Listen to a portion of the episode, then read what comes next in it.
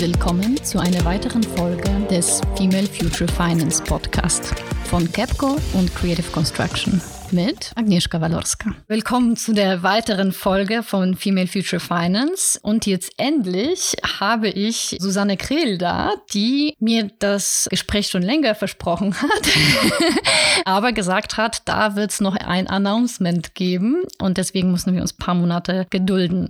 Hallo Susanne, sag mal vielleicht ein paar Worte zu dir und zu dem Announcement.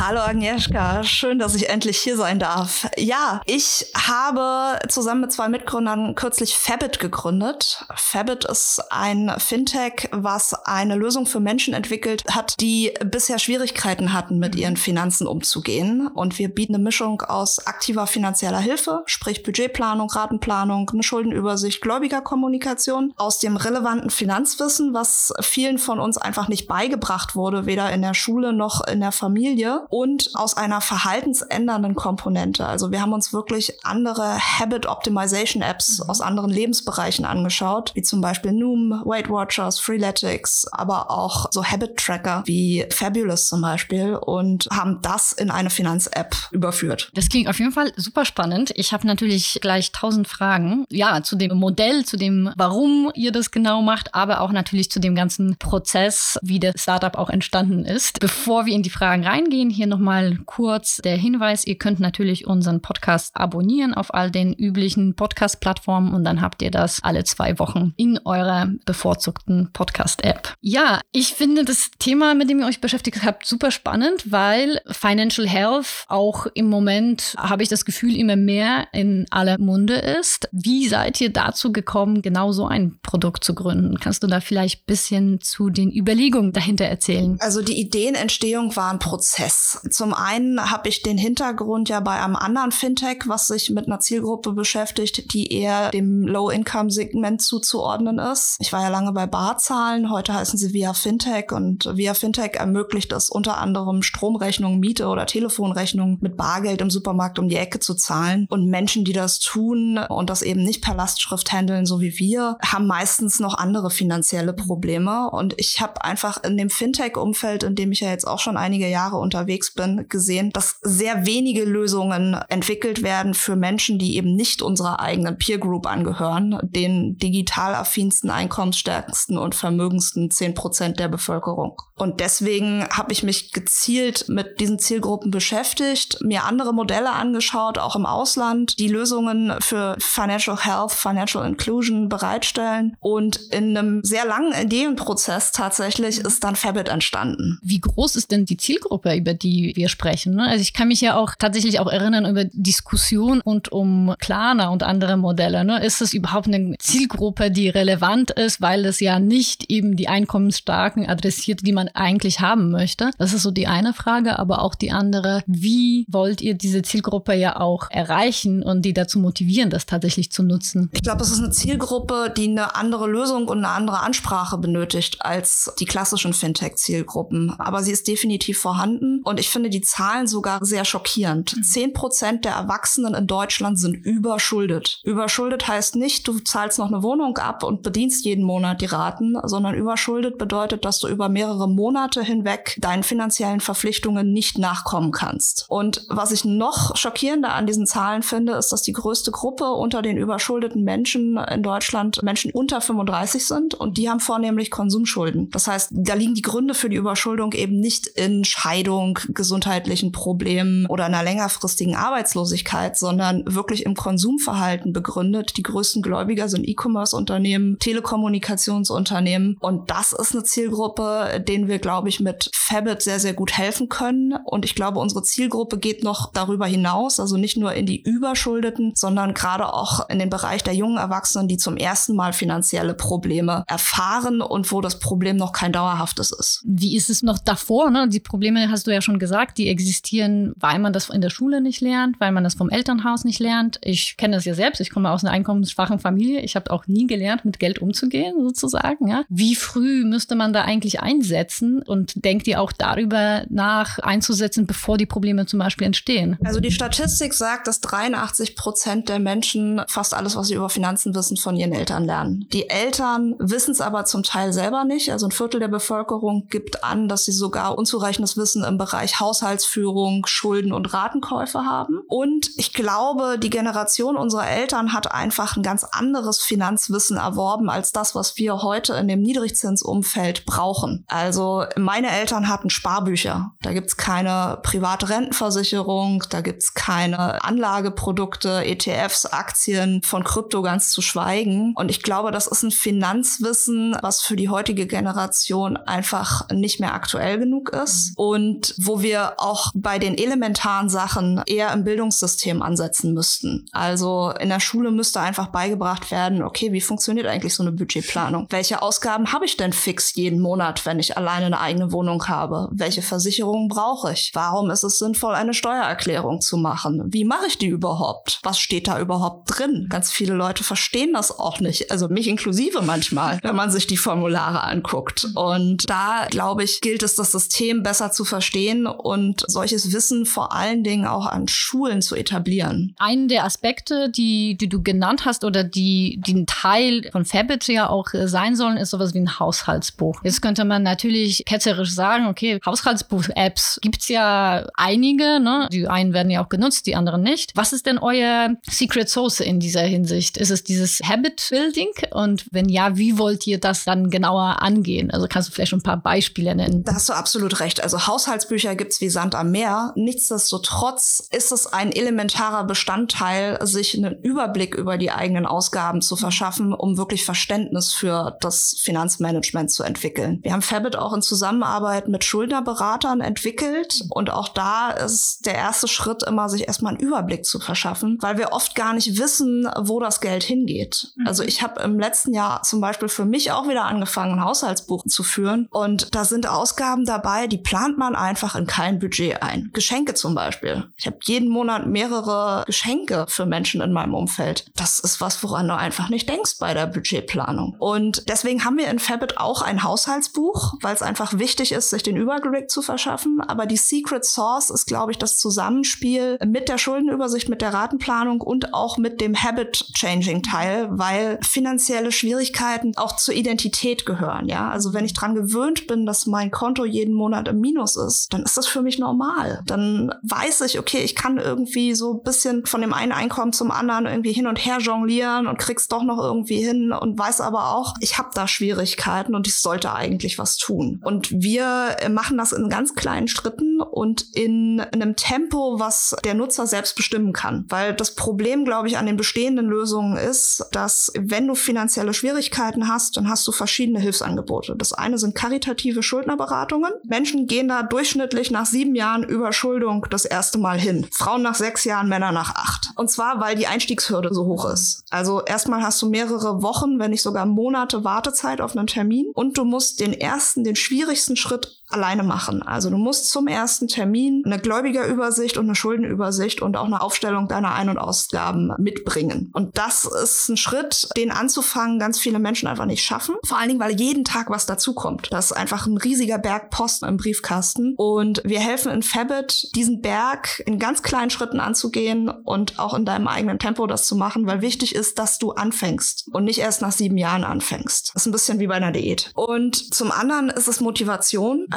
Dieses ganz ferne Ziel, irgendwann mal dir finanzielle Träume erfüllen zu können, erscheint für viele ganz unerreichbar. Und deswegen machen wir es in ganz kleinen Schritten, motivieren die Leute, geben individualisierte Empfehlungen, was du in deiner Lebenssituation tun kannst. Und wir haben auch gelernt in unserem User Research vorher, dass Menschen, die es aus finanziellen Schwierigkeiten rausgeschafft haben, häufig jemanden hatten in ihrem privaten Umfeld, der sie begleitet hat. Ein Freund, ein Partner, ein Familienmitglied. Und genau dieses dieses Konzept bilden wir auch in Fabit ab, indem du einfach einen Buddy hast, der dich auf dieser Reise begleitet. Also sprich einen anderen Fabit-Nutzer, der in einer ähnlichen Situation ist. Oder du kannst tatsächlich sogar diese Person aus deinem privaten Umfeld, die dir sowieso geholfen hätte, mit zu Fabit einladen und die schaut dann drauf, was machst du, die lobt dich, die motiviert dich, die verfolgt deinen Fortschritt und fragt im Zweifel auch mal nach, warum es gerade nicht so vorangeht. Das klingt ja schon nach einem sehr umfangreichen Produkt.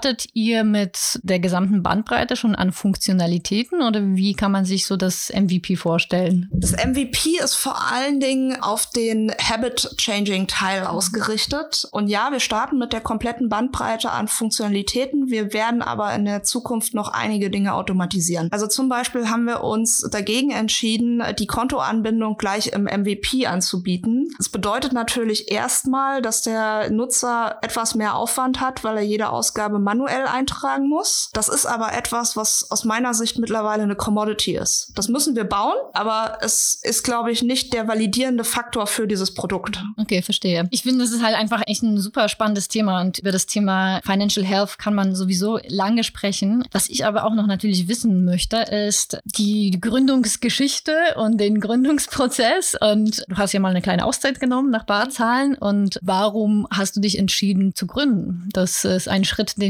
viele nicht wagen.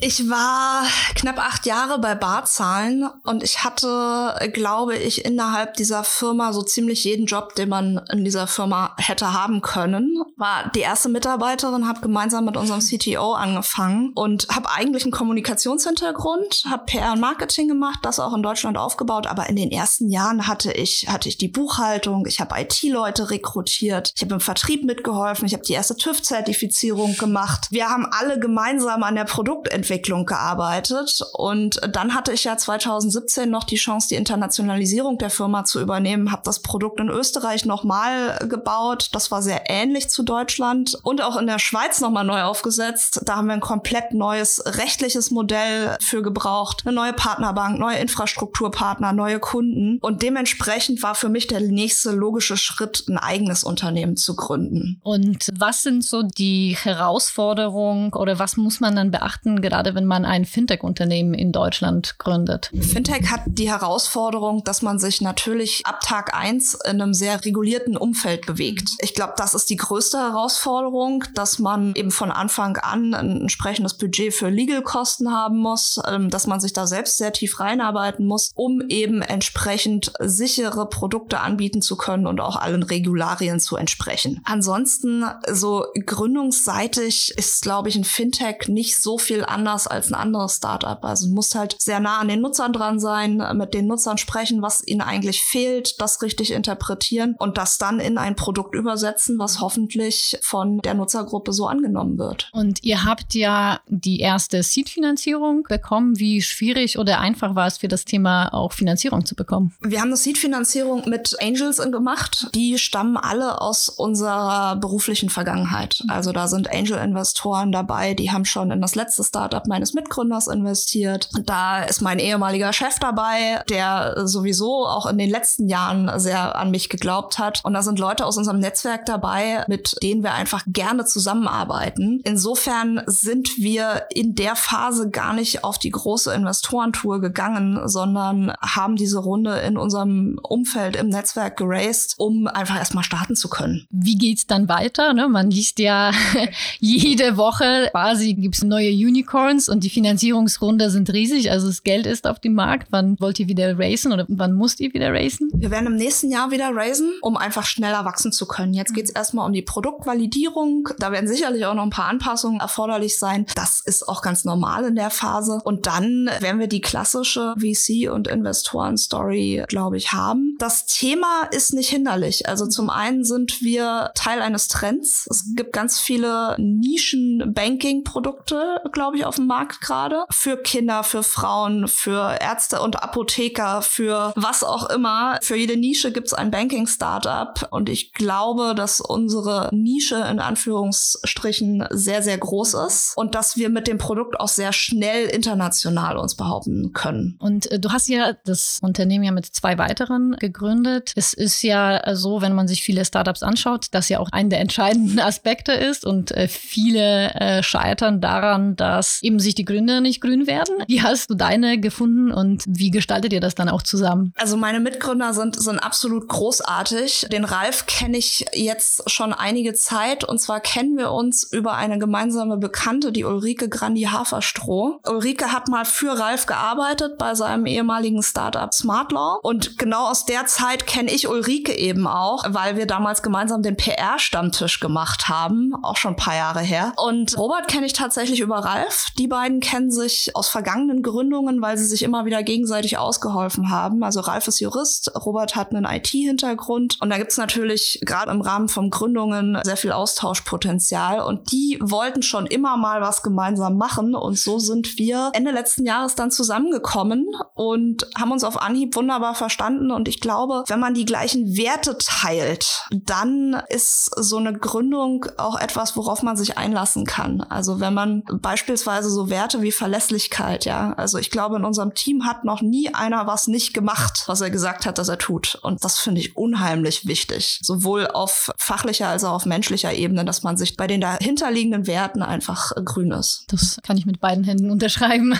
Und du hast ja gesagt, ihr seid jetzt quasi in eine Validierungsphase. Also was wollt ihr denn validieren und was sind dann die Konsequenzen dieser Validierung? Für uns geht es in der aktuellen Phase natürlich erstmal um Kundengewinnung. Und dann haben wir uns natürlich in Zusammenarbeit mit sehr vielen User-Interviews, mit Test-Usern und auch mit Schuldnerberatern ein Produkt überlegt, was jetzt aber natürlich in der Validierungsphase ist, insofern, dass wir Wachstum zeigen können. Sprich, wir müssen User haben, die dieses Produkt gut finden und gerne nutzen. Und genau das ist die Validierungsphase, die wir jetzt vor uns haben. Wir sind jetzt gerade gestartet. Die App gibt's jetzt zum Download bei Google Play. Übrigens Android First gebaut, weil ich mhm. glaube, dass das unsere Zielgruppe fast zu 100 Prozent abdeckt. Und jetzt geht's darum, dieses Produkt so zu gestalten, dass wir eine langfristige User Retention und auch eine tägliche Nutzungsbasis haben. Meine Theorie ist, dass zum Beispiel so Personal Finance Manager, die verschiedene Konten aggregieren, ja im ersten Moment erstmal spannend sind und wo ich dann auch alle meine Verträge sehe, die zu optimieren ja auch sehr sinnvoll ist. Aber wenn ich einmal im Jahr meine Versicherung, meinen Stromvertrag optimiert habe, dann habe ich eigentlich keinen Grund mehr in diesen Personal Finance Manager reinzugucken, weil er mir keinen Mehrwert bietet. Also weil mir sowohl die edukative Komponente fehlt, als auch diese Begleitung auf täglicher Basis, dass ich meine Finanzen irgendwie besser managen kann. Und genau das haben wir in Fabit umgesetzt und jetzt gilt es eben zu validieren, dass diese Begleitung auf täglicher Basis wirklich den Mehrwert bietet,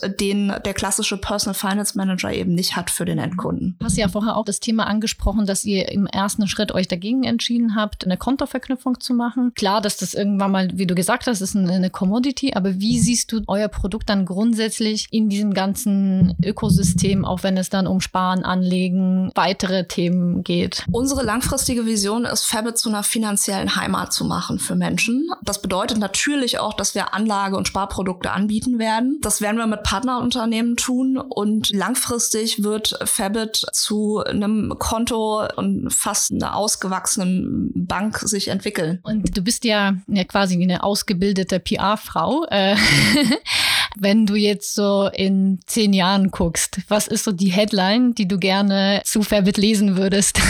Das ist eine Frage. Moment. Ich glaube, die Wunschüberschrift ist, Fabit-Gründer haben Millionen Menschen in finanzielle Gesundheit geführt und starten jetzt gemeinsam das nächste Projekt. Das ist sicherlich gut, ja. Und äh, man könnte ja auch nochmal schreiben, dass die Überschuldung um x Prozent gesunken ist und dann ist Fabit daran beteiligt. Oder der Hauptfaktor. Ja, sehr cool. Und ja, wenn wir jetzt bei diesen Zukunftsausblicken sind, ja.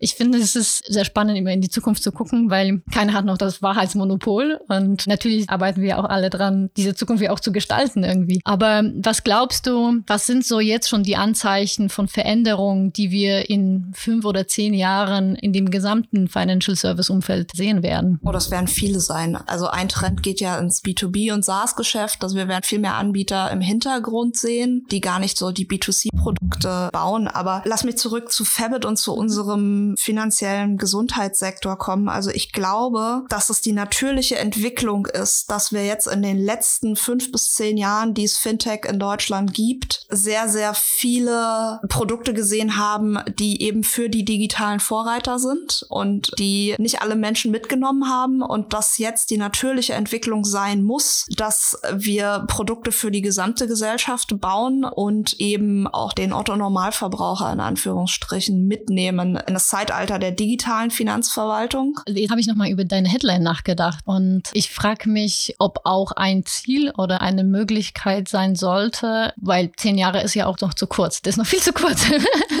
ich dachte gerade an, gerade an Altersarmut von Frauen, die auch eigentlich sehr stark damit zu tun hat. Da werden wir in zehn Jahren wahrscheinlich noch keine Veränderung basierend auf den Entwicklungen jetzt, aber hoffentlich in 20, 30, 40 Jahren. Aber bis dahin kann noch extrem viel passieren. Habt ihr da eigentlich einen Fokus Männer, Frauen? Ist es bei beiden Geschlechtern eigentlich ähnlich verteilt oder gibt es da eine Tendenz? Also in den Überschuldungsstatistiken ist es tatsächlich so, dass die Männer dominieren. Es ist fast zwei Drittel, ein Drittel, weil die Frauen tendenziell mit dem wenigen vorhandenen Einkommen, was sie haben, besser wirtschaften. Ich habe aber, auch wenn es überhaupt nicht mein Thema ist, so ein paar Statistiken zum Thema Frauen im Hinterkopf, die ich, glaube ich, letztes Jahr oder vorletztes Jahr gab es eine Studie des Bundesfamilienministeriums, die ich da gelesen habe und die ich auch wiederum ein bisschen schockierend fand. Also zum Beispiel verdienen nur 10 Prozent der Frauen zwischen 30 und 50 mehr als 2000 Euro netto im Monat. Und irgendwie nur 60 Prozent sind überhaupt erwerbstätig. Und ich glaube, das ist eines der großen Probleme in unserer Gesellschaft, dass man einfach die Lebensführung so gestalten muss, dass Familien besser unterstützt werden bei Kinderbetreuung,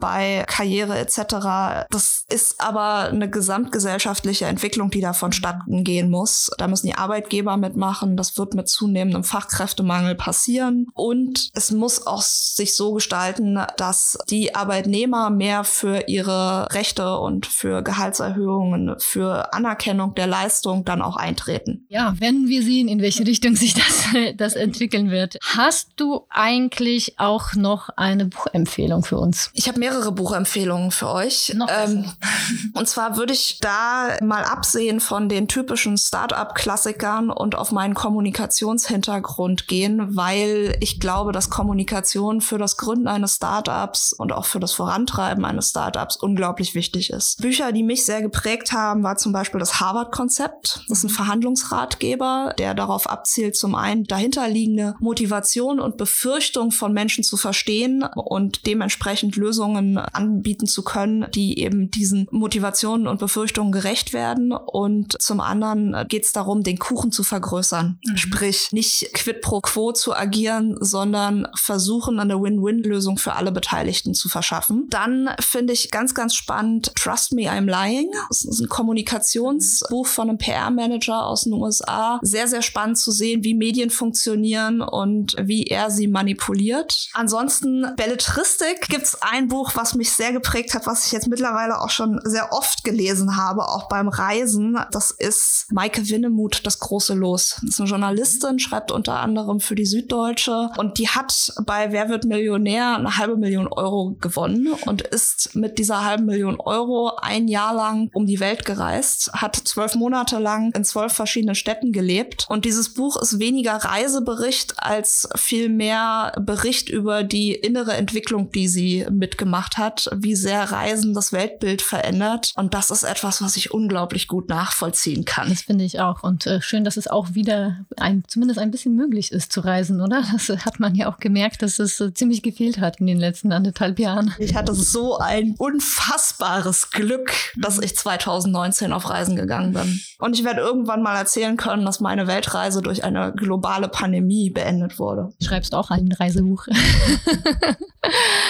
Und die letzte, die Abschlussfrage oder eine Empfehlung, um die ich dich bitten würde, ist, welche Frauenstimme würdest du gerne in unserem Podcast hören? Ich finde Frauen faszinierend, die als Expertinnen so unfassbar tief in ihren Themen drin sind und würde dir gerne zum einen Cornelia Schwertner empfehlen. Unglaublich smarte Frau, die so tief in diesen Legal-Themen drin ist und soweit ich weiß auch gerade an der Gründung eines Fintechs arbeitet. Dann würde ich dir empfehlen Marie-Louise Selig, Gründerin von Akatus, die sich eine eigene Verbriefungsstruktur ausgedacht hat. Und das ist auch, also zum einen braucht man eine Weile, das zu verstehen und zum anderen ist es eine sehr, sehr smarte Frau. Und ich glaube, ihr hattet auch Christine Kiefer noch gar nicht im Podcast, Gründerin von Ride Capital und auch der Fintech Ladies, die auch eine sehr faszinierende Person ist. Zum einen persönlich, weil sie ihr letztes Startup auf einem Segelboot angefangen hat und ich bin ja sehr wasseraffin. Von daher Segeln, Tauchen und so weiter, da bin ich auch immer mit dabei. Finde es unfassbar, dass sie sie es auf dem Segelboot geschafft hat, dieses Startup zum Laufen zu bringen, Mitarbeiter einzustellen, das Funding zu closen und nebenbei noch sich zu engagieren, unter anderem für die Fintech Ladies. Das ist eine